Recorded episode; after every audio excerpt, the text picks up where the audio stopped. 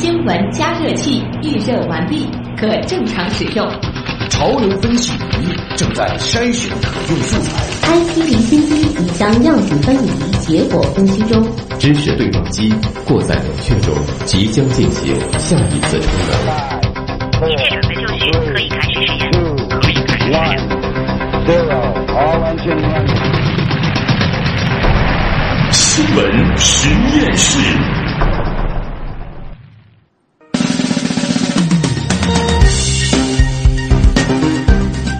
资讯背后有内涵，新闻里边找知识。欢迎大家回到有可能是最长知识的广播新闻节目《新闻实验室》。各位好，我是旭东。再次来预告一下，这一小时咱们会关注到的两个话题：上海新发现一座地宫，位置就在青浦区白鹤镇。上海博物馆今天对外公布青龙镇遗址考古发掘成果。作为上海考古的重大发现，这项成果意味着什么？青龙镇又是一个什么样的地方？这座地宫，它是被如何发现的？里面都有什么宝贝？稍后呢，我们就会跟随考古专家去还原地宫全记录。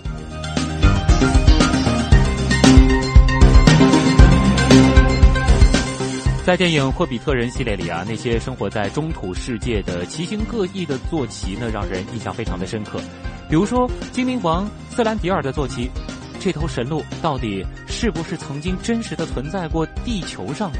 最近，上海自然博物馆举行的“灭绝并非世界末日”展上，就出现了这样一头威风十足的神兽，它就是巨大角鹿。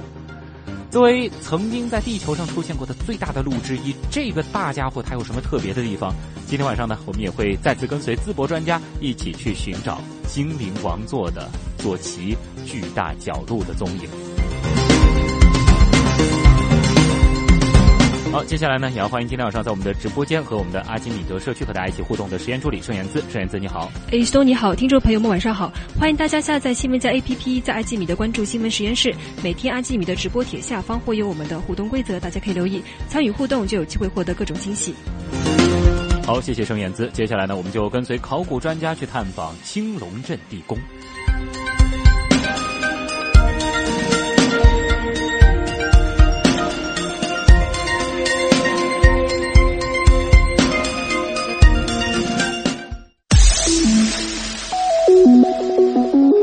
闻加热器。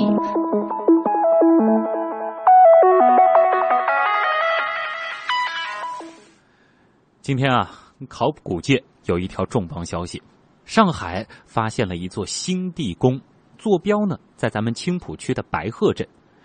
上海博物馆今天对外公布了青龙镇遗址考古发掘成果，其中呢就包括龙平寺塔地宫。那么，这项作为上海考古的重大发现。它究竟意味着什么？而青龙镇它又是一个什么样的地方？或者说，它是在什么时候存在于上海的土地上呢？这座地宫里究竟又有些什么样的宝贝？接下来呢，我们马上就来连线上海博物馆考古部主任陈杰，我们跟着陈老师一起来还原这次考古的全过程。陈老师，你好。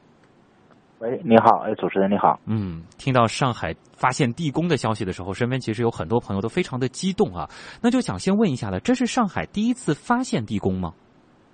呃，这这不是，这实际上我们在呃其他九十年代的时候，呃，上海已经发现了几座地宫，呃，他们主要是在修缮古塔时候发现的，而我们这次隆平寺塔的地宫是我们第一次经过考古勘探发现，经过考古发掘出来的。呃，这样一个地宫，可能是这个是我们的考古上的第一次。就是可不可以这样理解？虽然说这一次我们发现的也是一个四塔的地宫，但是之前在上海的这些地宫，它那个塔都还在。对，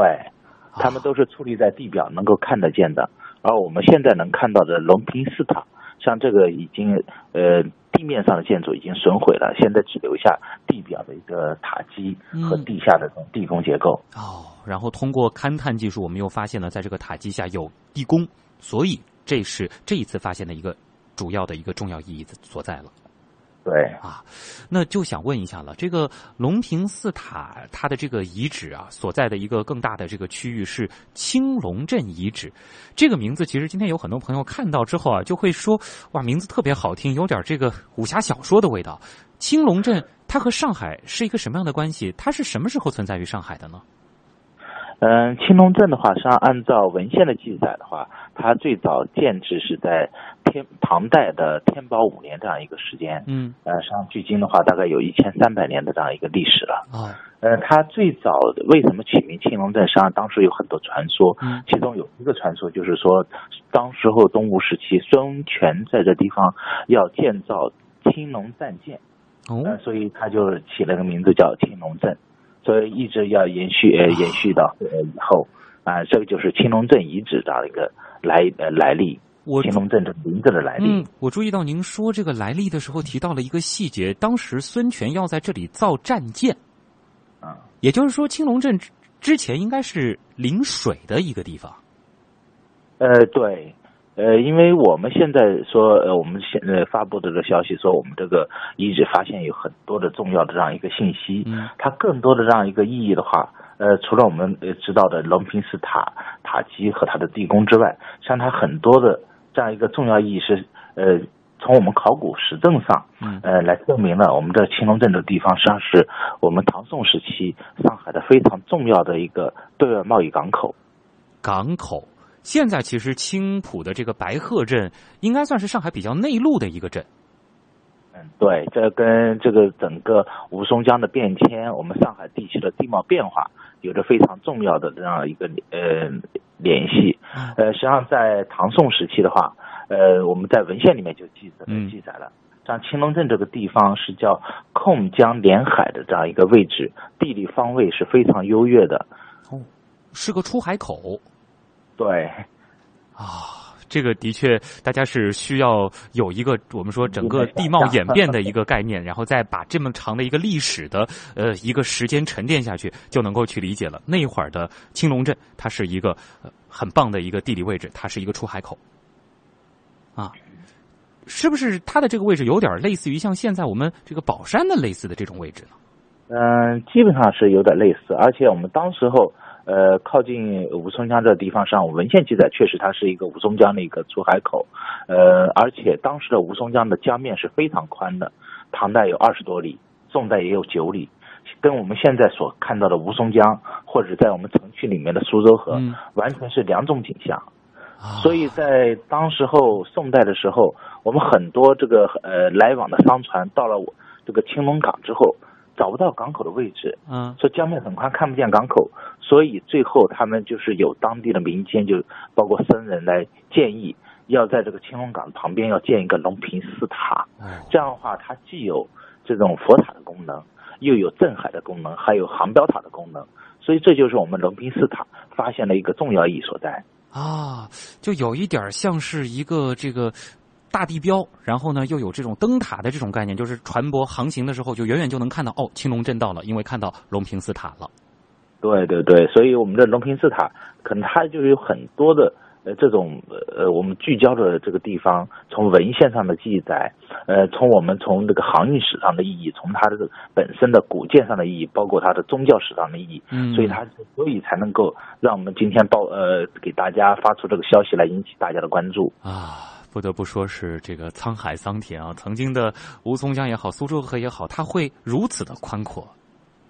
对，啊！所以我们对实际上上海的历史要有一个发展的眼光去看待。对，而且这个入海口竟然是在那么里面。其实上海这个土地在千百年来真的是增长了非常非常的多啊，而且整个的这个河流的一个走向什么都发生了一些很大的改变。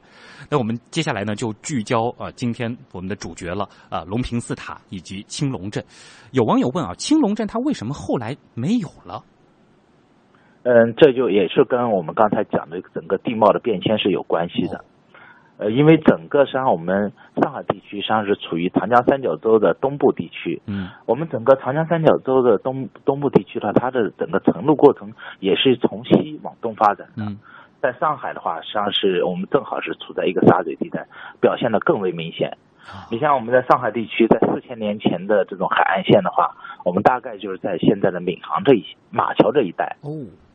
而到了我们呃唐代的话，可能才到了我们的浦东这一线，可能到了花木呃嗯百菜这一线，所以我们要有这样一个呃时间的这样一个观念，我们的整个上海的程度过程是逐渐向东推进的。啊。而在这个推进的过程中呢，是吴淞江呃受到了整个地貌变化的影响，嗯，然后就呃逐渐的淤塞，特别是到南宋晚期到元代的时候，吴淞江的淤塞是特别的严重。呃，我们知道上海还有一个很有名的，我们在十年前我们发现了一个志丹院遗址，现在有个志丹院博物馆，嗯，在志丹路这个地方。呃，这个地方实际上是当时候就是治理吴淞江的一个很重要的这样一个水利工程。哦，嗯，而我们现在发掘的青龙镇里面有一个非常有名的人物叫任仁发，嗯，他的祖籍就在了青龙镇，所以这一系列的话实际上都可以联系起来，也反映了我们整个上海城市的发展。啊，由于吴淞江的这样一个呃变迁的话，实际上造成了像呃整个水道的淤塞，嗯，所以青龙镇的港口的这样一个功能的话逐渐丧失，所以我们后面的话就逐渐兴起了上海镇，然后再往后，因为黄浦江的开发，又到了我们现在的所谓的呃上海这样一个城市发展这个地方，所以我们这个整个的上海的发展也是以港新市的一个过程，嗯以水新市的一个过程，这对于我们整个认识上海的历史是非常有意义的这个视角。哇，作为上海人，真的是听着非常有感触，也非常长见识啊。那么，关于今天的这个非常重磅的这个地宫啊，也有网友问了，就想问这个地宫是呃，它原本就是个地宫，还是说这个随着时间的推移，它被埋到地下了呢？呃，因为在过去，实际上特别是唐宋时期这种呃佛塔的建筑中，实际上这关于舍利的义埋制度实际上是非常重要的。嗯，呃，很多的这种佛塔的呃建造的呃时候，都会在地下埋有地宫。嗯，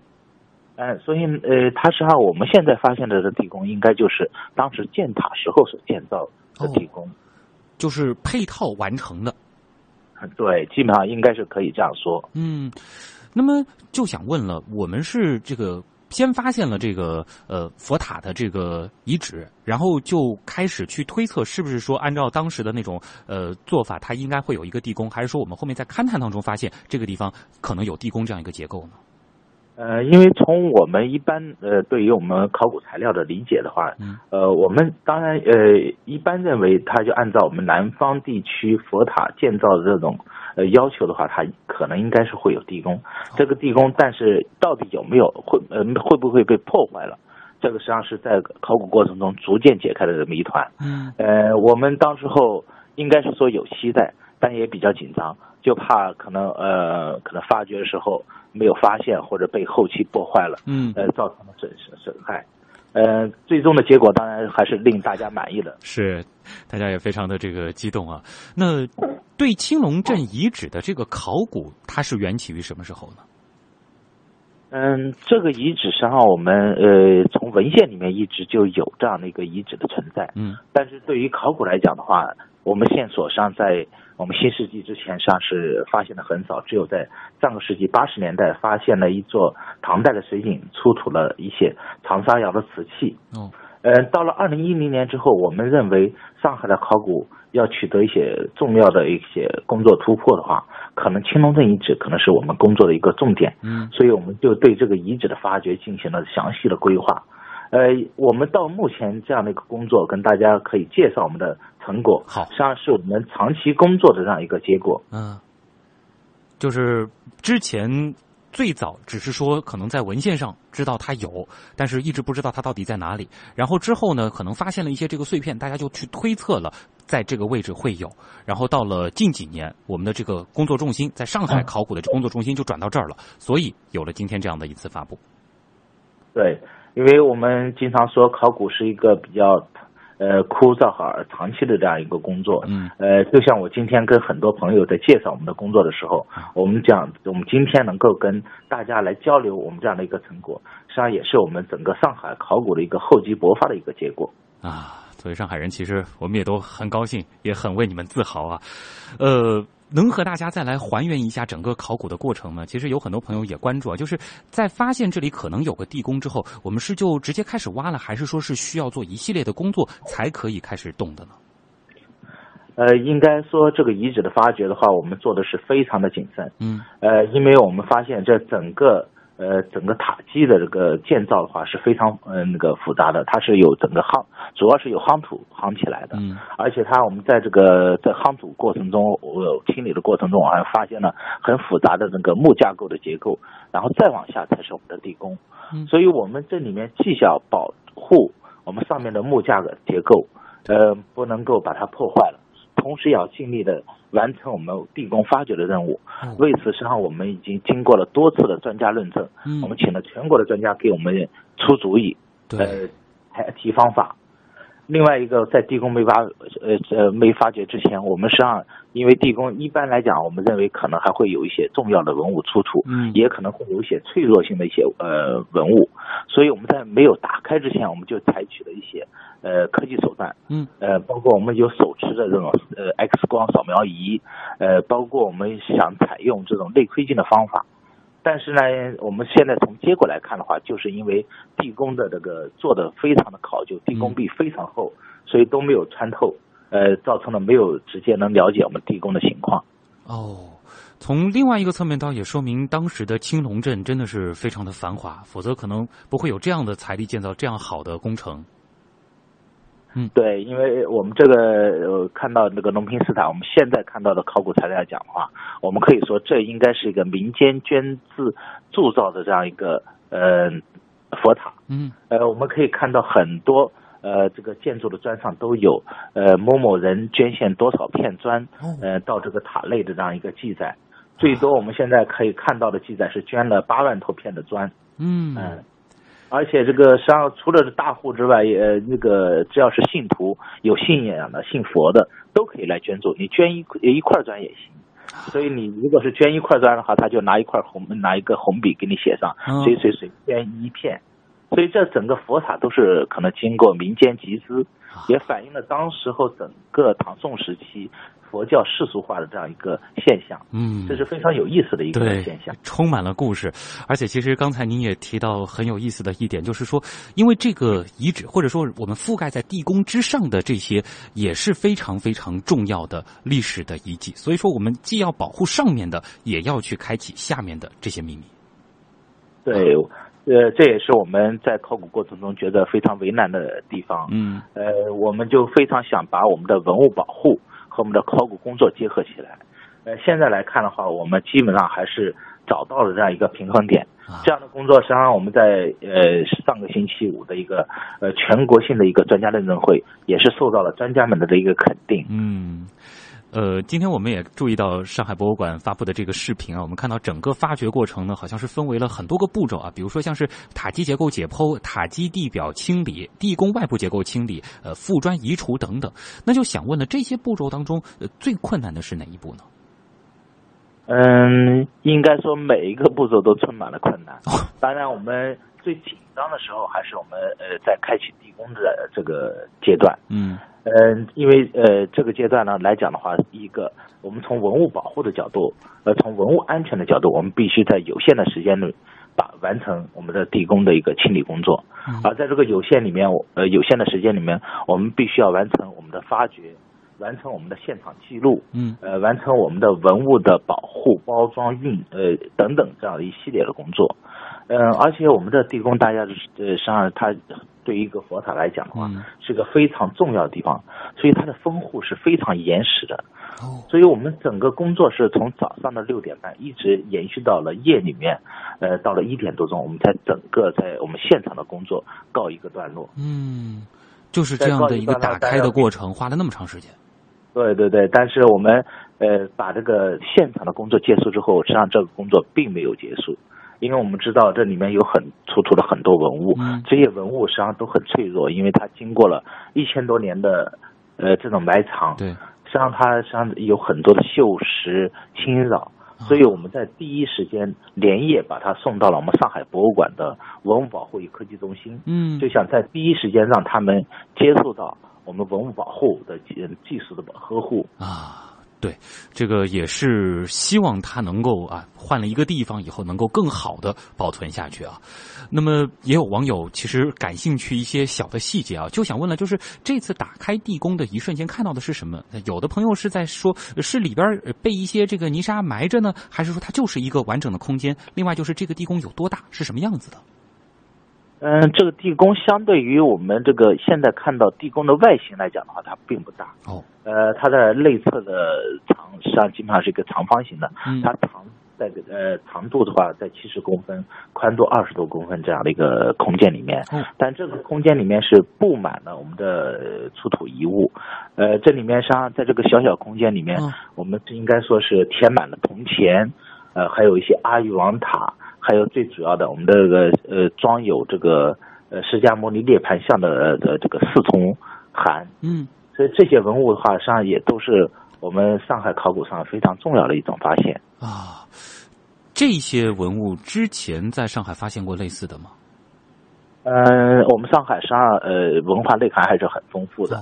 实际上，我们上海有十几座古塔，其中有一些古塔的地宫也经过了清理，嗯也发现了大概这样这个与佛教有关的文物，啊而且文物的精美程度都非常高。呃，我们这次的话，实际上是呃，应该说是更多的补充了我们很多呃关于古代上海的这种呃。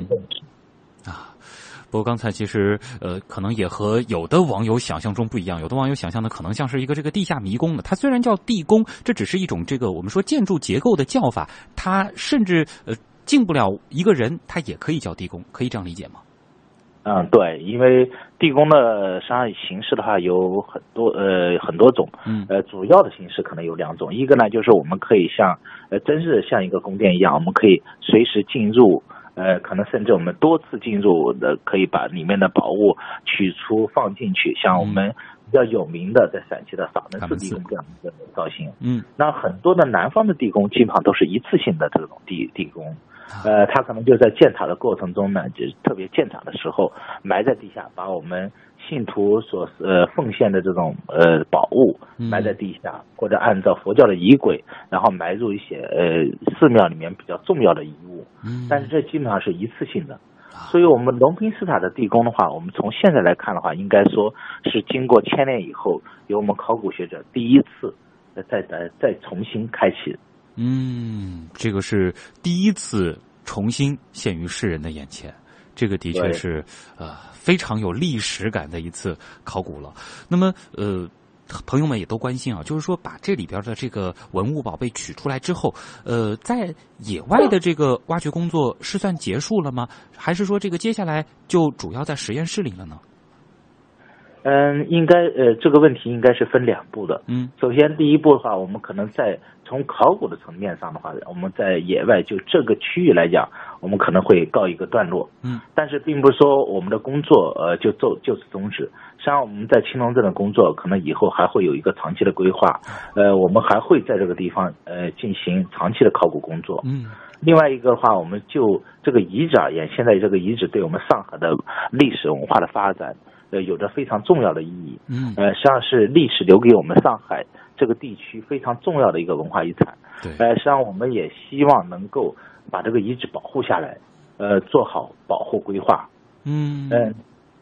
在另外一个层面，刚才我们讲到了文物，实际上文物的话，实际上我呃我们这个非常重要的一个职责，当然首先文物出土之后，我们要进行保护，把它保护好。对。呃，另外一个，我们实际上也希望能够让更多的观众，呃，能够欣赏到这些文物，了解上海的历史。所以我们在有条件的情况下，我们还会就呃地宫出土这些文物，呃和青龙镇新发现的这种文物，我们还会做专题的展呃展览。